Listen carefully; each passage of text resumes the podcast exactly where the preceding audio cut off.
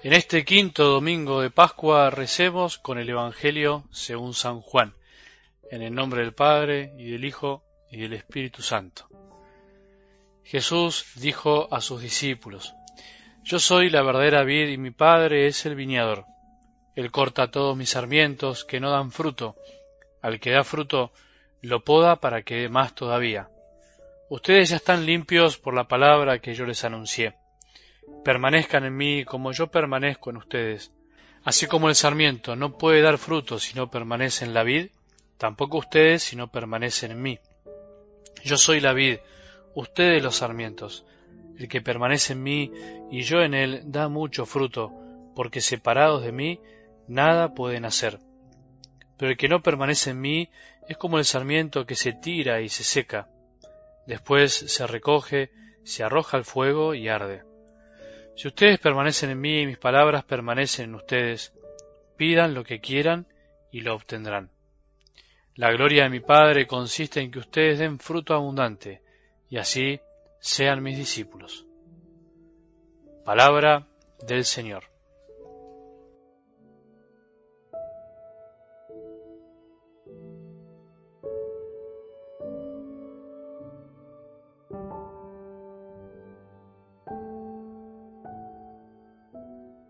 Cómo quisiera permanecer, cómo quisiera que todos los que escuchamos día a día a Jesús en su palabra quieran permanecer, permanezcan en su amor.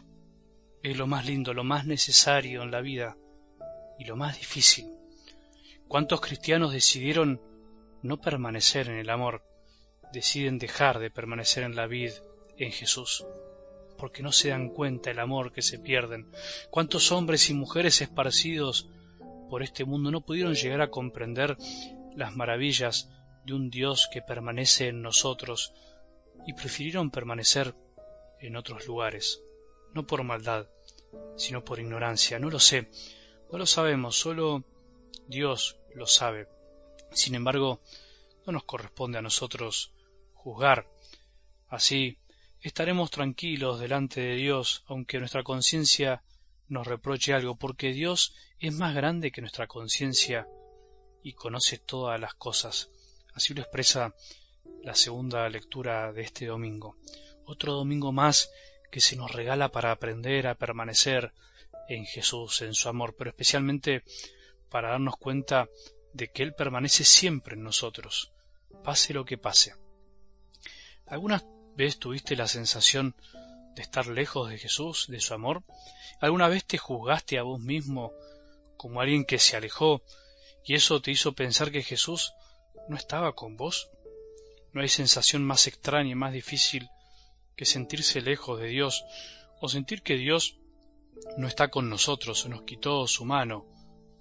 Parece ser como nuestra mayor debilidad, eso de autoexcluirnos del amor de Dios como si no fuéramos dignos.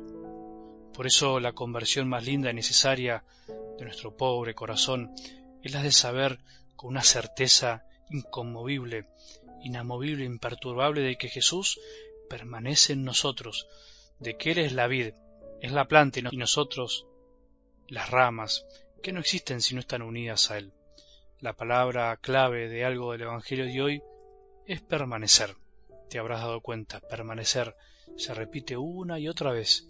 Jesús permanece en nosotros y desea que nosotros vayamos aprendiendo a permanecer en Él, que no nos desprendamos, solo permaneciendo en Él, como Él permanece en sus discípulos, podemos dar verdaderos frutos para la viña que es la iglesia. Todo lo demás en la vida finalmente es accesorio. El Padre es el viñador, mientras tanto se dedica a podar lo que no sirve y molesta y podar también para que todo dé más fruto.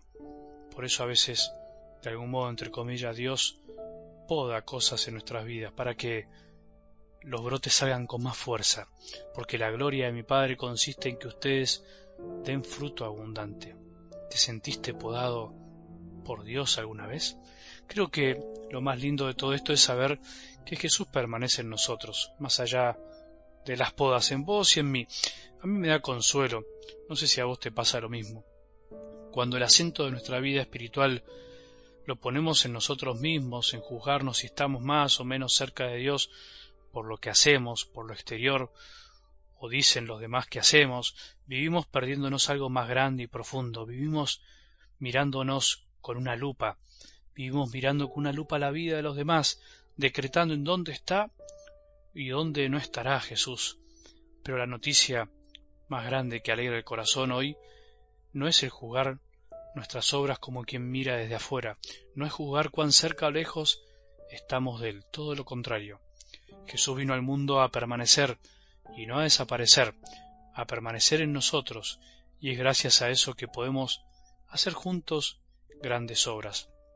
Eso estamos celebrando en este tiempo de Pascua. Eres un Dios que vino para quedarse y por eso permanece.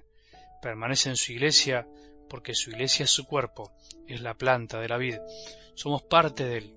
Permanece en su iglesia y en cada uno de sus miembros cuando nos reunimos en su nombre, cuando rezamos, cuando celebramos los sacramentos, cuando nos amamos mutuamente, cuando ni nos damos cuenta. Él permanece siempre y para siempre. De esto no dudes jamás. Dudar de esto es la peor de las crisis. Ahora, es verdad que al mismo tiempo y con la misma intensidad, Él desea que permanezcamos en Él. Él permanece en nosotros siempre, pero lo experimentamos más en la medida que nosotros permanecemos en Él. El permanecer es lo difícil, el estar siempre y con constancia, el perseverar aún cuando todo es más complicado de lo que era al principio. El permanecer va tomando colores diferentes en nuestra vida según los momentos que nos tocan vivir, pero en su esencia el permanecer es un mantener la fe que nos da la capacidad de amar y poder dar frutos que tienen que ver con el amor de Él, que viene de Él. A veces el Padre nos poda un poco, es verdad, nos hace pasar por purificaciones, o las permite, por decirlo así, para que aprendamos a permanecer. No rechacemos las podas del Padre que nos ayudan a recibir y a percibir que el que da la vida es Él.